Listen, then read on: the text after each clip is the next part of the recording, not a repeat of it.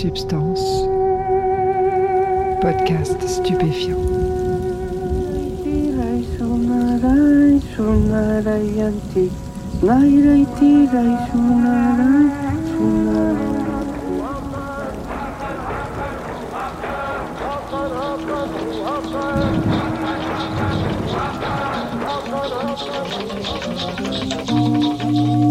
Bonjour à tous, bienvenue dans Substance.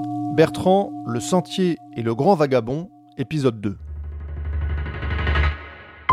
Dans le premier épisode du témoignage de Bertrand, il nous a raconté sa première rencontre avec l'Iboga, un séminaire de deux nuits qui s'est terminé de manière assez impressionnante.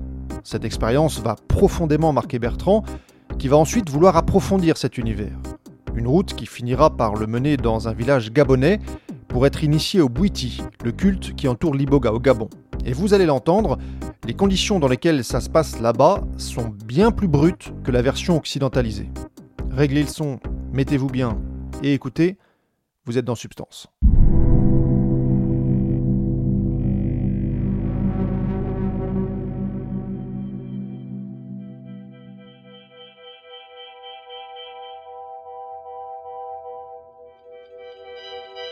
Donc c'était légal, hein, je rappelle bien, à cette époque-là, cette vente était légale.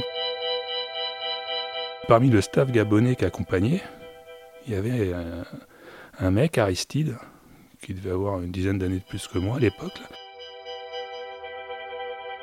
Moi, ça m'avait tellement plu déjà que je me tiens, bah, va parler à ce mec-là, quoi. Il est gabonais, parce que Malendi n'était pas accessible, il était un petit peu en mode euh, star system. euh, On chantait bien, mais par contre, Aristide était beaucoup plus accessible. euh, Et je me suis retrouvé à faire de la voiture avec lui pour aller à la plage. À un moment, voilà, il m'emmenait là-bas.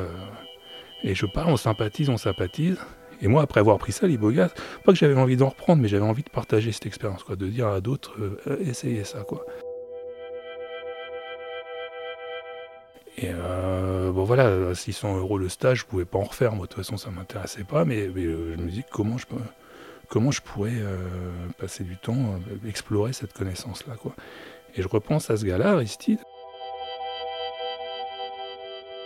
Pareil, synchronicité, coup de bol, il m'écrit 3-4 mois après, il me fait bah, écoute Bertrand, euh, euh, ce que fait Malendi, moi je, sais le faire aussi. euh, de l'iboga, j'en ai. euh, J'organise, il, appelait ça Pintram à l'époque, un truc euh, qu'il avait inventé. Il avait le nom de site euh, iboga.fr, e-boga.fr, parce que c'était quand même tout ça, ça arrivait avec Internet. Donc il y avait cette culture d'Internet qui était en train d'apparaître, de se créer du site et tout. Et, mais il n'avait pas de lieu pour le faire. Et moi, j'avais une petite maison en Normandie, à la campagne. Et j'ai fait, bah écoute, Aristide, euh, t'as des gens qui veulent le prendre, tu viens, moi, je te mets ma maison à disponibilité, puis je t'accompagne. Et puis, euh, comme ça, je continue à explorer ça. Et donc, pendant, pendant deux ans, tous les mois ou deux fois par mois, euh, il y avait des gens qui venaient, mais de la France entière, euh, pour prendre de, de, de l'iboga avec Aristide.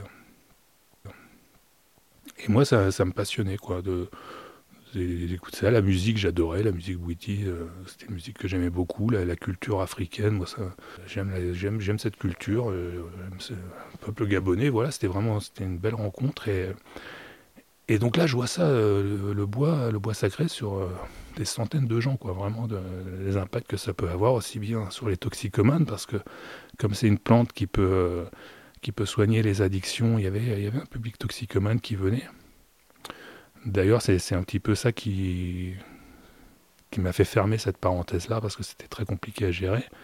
Aussi beaucoup de gens qui étaient dans le développement personnel. euh, moi, il y a une profonde remise en question qui se met. Donc, c'est-à-dire à l'époque, j'étais skipper, mais je me suis rendu compte que bah non, c'était pas ça qui m'intéressait. Justement, c'était l'humain. Donc, euh, j'ai plaqué skipper euh, pour faire un, diplôme d'infirmier, parce que ce qui m'intéresse, c'est l'humain maintenant. Après, l'informatique, la mer, voilà, je, je vais aller vers le l'humain.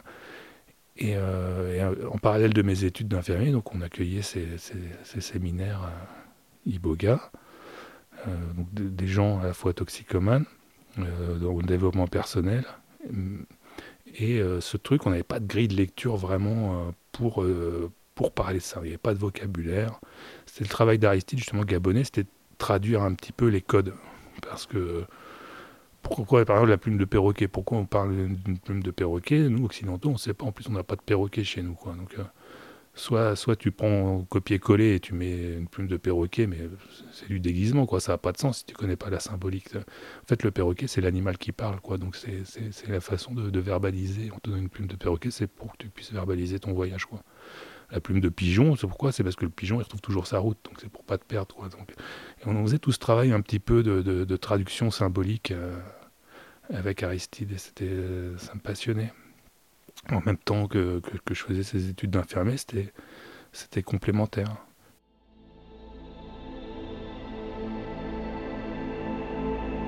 J'ai vu, des, vu des, miracles à travers ça, vraiment des gens des fois qui arrivent euh, malades, qui repartent euh, guéris quoi.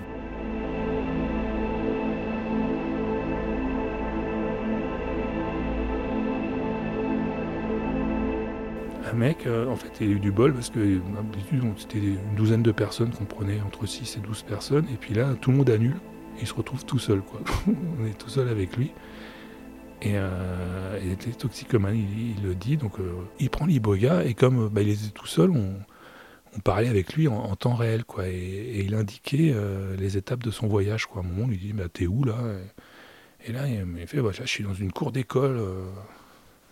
Il fait bon, ça va, t'es tout seul. il fait bah non, il y a un enfant qui est, avec moi, qui arrête pas de me, tourner autour. Euh, et, en fait, il me met un coup de pied au cul, et moi je lui mets un coup de pied au cul, et ça fait une boucle comme ça, une sorte de boucle mentale. Quoi. Il était enfermé là-dedans.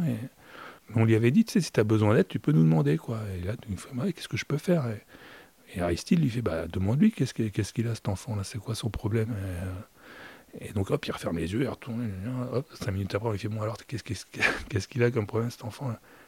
Il me fait Ah ben non, il veut un chewing-gum. Ah ben. Et Aristide fait Bah tiens, je te donne un chewing-gum. Donc, cette notion d'interactivité avec l'iboga, euh, de questions-réponses qui est, qui est assez surprenante. Quoi. Il n'y a, pas, a pas forcément les autres psychédéliques. avec l'iboga, tu, peux questionner tes visions et avoir des réponses. Donc il repart avec son chewing-gum. Puis là, il parle plus pendant 20 minutes. Quoi. Et puis on lui fait Mais t'es où maintenant? Il fait ah, Non, mais là, truc de fou.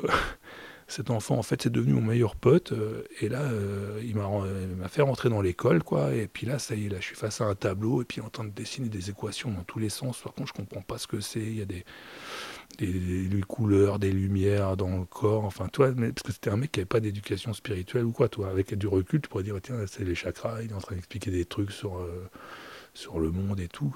Mais lui, non, il n'avait pas de, lecture comme ça. Mais en tout cas, il prenait une leçon par rapport à ça, quoi. Et après, il me fait Bon, bah, qu'est-ce que tu fais maintenant? Il me fait ah Il me fait prendre un bus, là. bon, bah, tu prends un bus, et puis après, il me fait Moi, alors, ça, ça, va toujours? Et il fait ah, bah, ouais, ça va, mais c'était long le voyage, hein, trois jours. c'est toujours de rigolo, parce que bon, ça faisait cinq minutes, et puis le mec a eu l'impression de passer trois jours dans ce bus-là. Et là, il me fait bah, Je suis arrivé à une fontaine. Euh, une fontaine. Euh, comme dans les contes de fées, quoi. magnifique. Euh. Et il me dit de boire de l'eau, quoi. Et, donc, bah, lui, il, boit l'eau, quoi. À partir du moment où il a bu l'eau, quoi, il s'est senti complètement nettoyé de, de, la drogue, de l'héroïne et tout ça, quoi.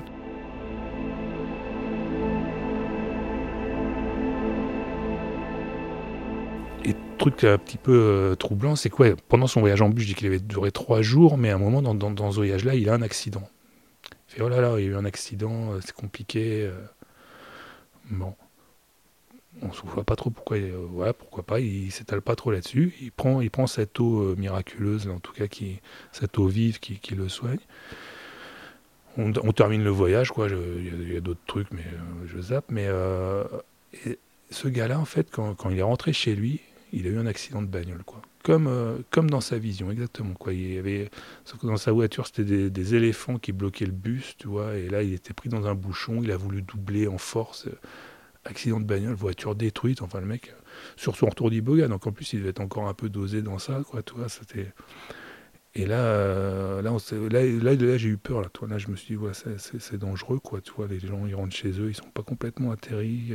Accident de voiture. Euh, Bon, mais le gars était complètement sevré de l'héros euh, pendant longtemps. Après, j'ai pas eu les nouvelles que j'ai eues, je crois que tu vois, bah, bah, pour ça que c'est pas une pile miracle non plus, quoi. Je crois. Il, a replongé quoi, quelques mois après, parce que euh, les, témoignages que j'ai reçus, c'est ça, c'est qu'il n'avait pas de logement et il est retourné dans le squat où, où il vivait, et puis voilà, les mecs qui se piquent autour de toi, et à un moment tu le refais quoi. et là je trouvais c'était dommage parce que justement, tu aurais eu vraiment un, suivi post-traitement, il, faut ça, quoi. Je disais, c'est qu'un peu fait péricliter le projet, quand même, la toxicomanie, dans le sens où ça demande vraiment une prise en charge ultra adaptée que, que moi, j'avais pas, quoi. Et que, voilà, autant j'étais passionné par, même dans mes études d'infirmier après, par l'addiction, puisque je, je, me dirigeais vers l'addictologie, c'était quelque chose. Euh, je savais que le toxicomane, on peut pas lui faire confiance, quoi. Toi, j'en avais fréquenté beaucoup, toi, et euh, en fait, pourquoi l'iboga s'est fait interdire en France C'est pas, la, cause d'un toxicomane. toxicomane. Il y a une histoire comme ça, c'était avec Malendi, alors qu'il n'était pas là en plus. Hein. C'était l'époque euh, Meyaya, une association avec Gérard Sestier et tout, qui, faisait lui des cures pour les, toxicomanes. Et puis là, lui, il en a eu un qui, est venu et euh, c'était la dernière chance hein, pour lui. Hein. Il était vraiment au fond du trou, puisque même Bref, en tout cas, il prend l'iboga, mais au milieu du trip, il a peur et euh, il va dans sa bagnole, il s'injecte de l'héros. Tu peux euh, manger ce que tu veux avant, tu prends, euh, c'est de la poudre, t'as pas à faire cuire, c'est très couteau suisse, quoi. Mais mais il n'y a pas les opiacés, non. Là, c'est tu meurs direct parce que ça sature tes récepteurs opiacés, donc du coup, tu fais une overdose. Et donc c'est ce qui est arrivé à Gérard. Il y a eu une overdose et c'est comme ça que l'iboga s'est fait interdire. Hein. Conjointement, ou nous, moi aussi, j'avais reçu une toxicomane et ça s'était très mal passé finalement. Elle avait fait une première fois l'Iboga, ça l'avait sevré. Elle avait passé six mois, un an sans reprendre des roues. Mais après, et ça, c'est arrivé plusieurs fois, quoi, de, gens. Ils disent, ah bah c'est bon, en fait, j'ai trouvé la, clé magique, quoi. Je, je prends de l'héros, puis si j'ai envie d'arrêter, je prends de l'iboga. Sauf que, bah non, ça marche pas comme ça, quoi. Et, donc, elle, voilà, elle avait arrêté, elle a repris l'héros, elle est retombée dedans, elle s'est dit, bon, bah, je refais un deuxième stage d'iboga, comme ça, ça, et là, bon, elle s'est fait démonter, mais euh, terrible, terrible. Euh, moi, j'ai cru qu'elle allait mourir dans mon salon, quoi, tellement elle était. Euh, et c'est là j'ai dit Aristide, non, Aristide, plus jamais, quoi, parce que moi, c'est mon espace de vie aussi, de famille, d'enfants, toi, et puis d'avoir quelqu'un qui vomit de la bile jaune verte en train de crever. non, c'est pas, pas comme ça, toi. un toxicomane, je pense qu'il faut vraiment avant la session, après la session, il faut un psy, enfin il faut, faut vraiment mettre en place une, une, structure dédiée pour ça, quoi, que, nous, on n'a pas les moyens de faire. C'est une prise en charge qui, qui est particulière.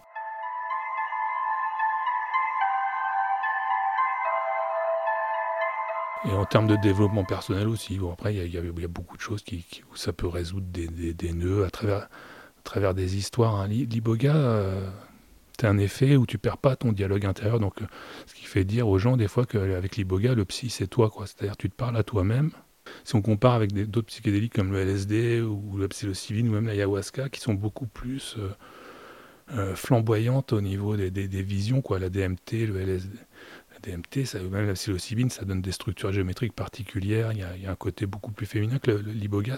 On dit c'est la, voie directe de communication avec le divin. C'est beaucoup plus paternel, beaucoup plus le père. Donc toi, c'est le bâton. C'est pour ça qu'il y, a vraiment un côté euh, jugement mais euh, pas jugement euh, en bien ou en mal, jugement d'amour. Est-ce que tu as aimé.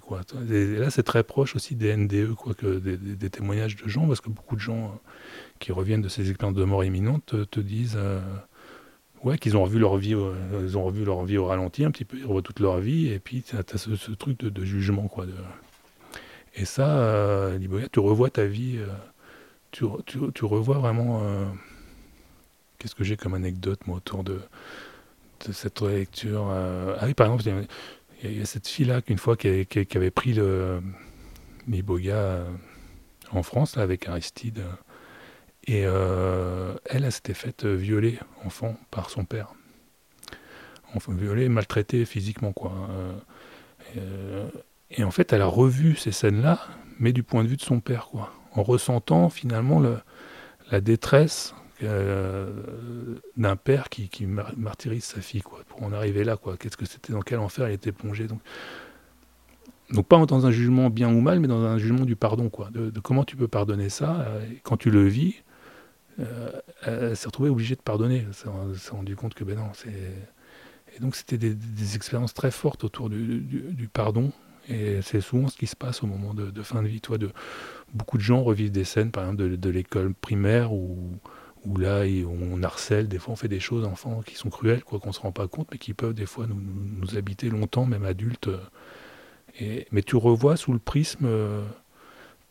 C'est pas un, jugement, c'est mal d'avoir fait ça. C'est que si tu as harcelé quelqu'un, bah, tu vas vivre la souffrance que tu lui as infligée. Donc du coup, tu, tu, comprends que c'est vraiment qu'il faut pas, faut pas faire ça. Quoi. Il faut que si tu le fais, c'est tu t'empoisonnes. C'est du toxique. Donc il euh, faire du mal à l'autre, c'est faire du mal à soi. C'est toutes ces leçons de sagesse un petit peu qu'on peut lire des fois dans, dans les romans New Age, mais que tu, tu, tu reçois avec le bois de façon beaucoup plus, euh, beaucoup plus intérieure. Quoi. Et voilà, tout ça, ça m'a passionné, moi, l'Iboga, ces, ces recherches, deux, trois fois par mois, deux fois par mois, en tout cas, il y avait ça. Et, euh, et, donc, il y a eu cet incident de, de Meyaya avec ce, mort de toxicomane. Et là, j'ai fait. Euh, bah, moi, je ne peux plus prendre le risque, ça va être trop compliqué. Quoi, on commence à être trop connu. Là. Par contre, je voulais pas lâcher ça. Donc, moi, j'ai dit à Aristide, mais tu connais personne qui, va au Gabon et euh, qui pourrait m'accueillir au Gabon pour que je découvre vraiment comment c'est cette tradition sur place. Quoi. Puis là, il me parle du maître Atom Ribenga. Quoi. Et j'avais un bon copain à l'époque, Yann. Yann qui était intéressé par ça. On voulait euh, à l'époque faire un reportage pour envoyer spécial. C'était pas interdit, donc il y avait vraiment une vraie recherche autour de ça. On se disait, mais c'est fou ce que cette plante pourrait apporter à l'Occident, quoi, en termes euh, thérapeutiques, déjà, même pas par les spirituels. Mais... Et donc voilà, on, disait, tiens, ça pourrait être intéressant, envoyer spécial. On avait écrit un script. Et Yann part là-bas, et moi je le rejoins euh, une semaine après dans le cadre de, je me sers de mes études d'infirmier pour, pour y aller en fait, en me disant bah, voilà, je vais faire ce mémoire que, que j'avais commencé à écrire donc sur le, lien corps-esprit dans la guérison, quoi, en m'intéressant aux effets placebo et nocebo, quoi, et notamment les barreurs de feu, par exemple, dans nos campagnes, comment ça fonctionnait. Et puis c'est là que j'ai découvert qu'il y avait toute une sorcellerie euh, dans le bocage et que finalement on les avait brûlés pendant l'Inquisition et, voilà, on avait perdu le mode d'emploi un petit peu des plantes que nous on avait, que ce soit la datura, la mandragore, euh, même la psilocybine, euh, la psilo ou euh, la jusquiam. Enfin, il y avait des choses comme ça qu'on savait plus utiliser, mais que peut-être en Afrique ou en Équateur, ils, avaient, ils avaient gardé, gardé la trace. Donc, je me dis, bah, tiens, ça pourrait rentrer dans mon, dans mon mémoire, en fait, et je vais aller là-bas, je vais aller au Gabon. Et, et en arrivant au Gabon, j'ai bien compris et ils m'ont bien fait comprendre que bah non, ils n'allaient pas me raconter leur histoire comme ça. Que si tu veux, comprendre, il faut prendre quoi. Il faut ça s'initier quoi.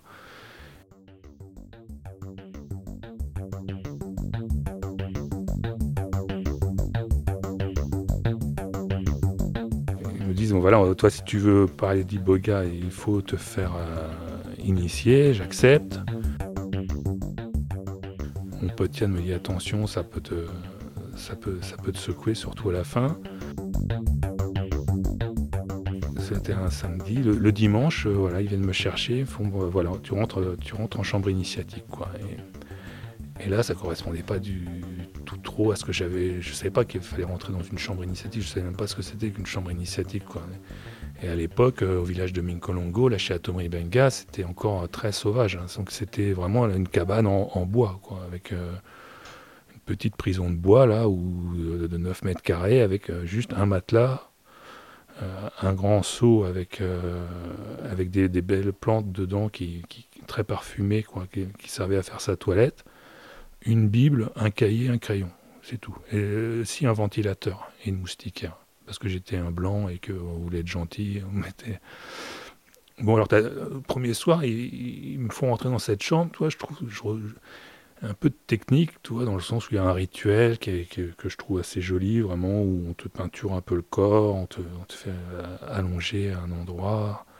Toi, sur, sur ton matelas, ça se fait. Euh, mais après, ils s'en vont, et puis euh, tu as juste comme consigne de, trois fois par jour de, prendre des bains avec cette eau, et puis euh, de lire des psaumes. Euh, tu as, une série de psaumes à lire. Donc je fais... ok, donc dimanche soir, lundi, tu vois, tu fais ça, tu fais le rituel, tu vois personne, tu rien à manger. Je fais bon, je pas. Mardi, pareil, toujours personne ton truc, ton eau a commencé à croupir, euh, ça, commence à changer d'odeur, tu fais mais c'est quoi tu, Et puis tu dois peinturer d'argile vraiment sur tout le corps, donc l'argile ça fait comme un masque et puis ça te tire la peau et ça fait énormément de poussière quoi, donc tu, vis vraiment dans...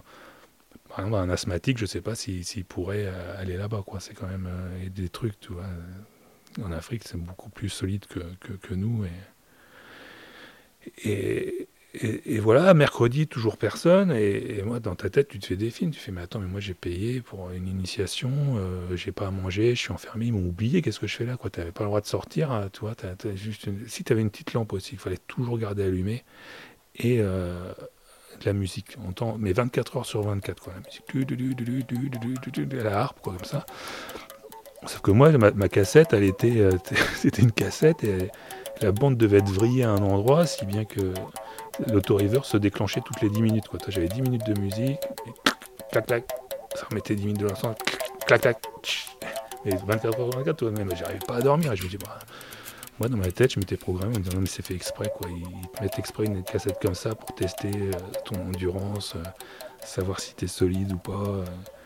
Et pareil, t'as pas à manger, c'est parce que ça fait pareil, il faut faire une diète avant de prendre l'iboga. Donc, Bon, et le jeudi, enfin, euh, le jeudi soir, toi, mais euh, voilà, tu te dis, ils m'ont oublié, quoi. Mais euh, jeudi soir, tu es dans ton truc, ça fait déjà.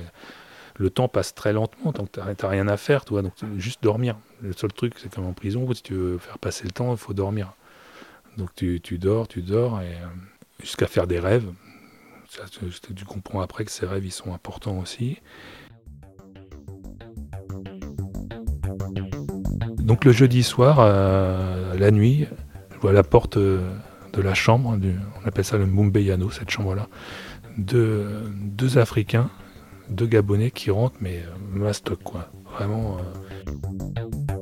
je sais pas, peut-être avec le, jeûne, tout ça, la fatigue, je les vois apparaître comme des géants devant moi, quoi. Et, bon, impressionné, et un des Gabonais qui s'appelle Christian face à moi et me, dit à genoux.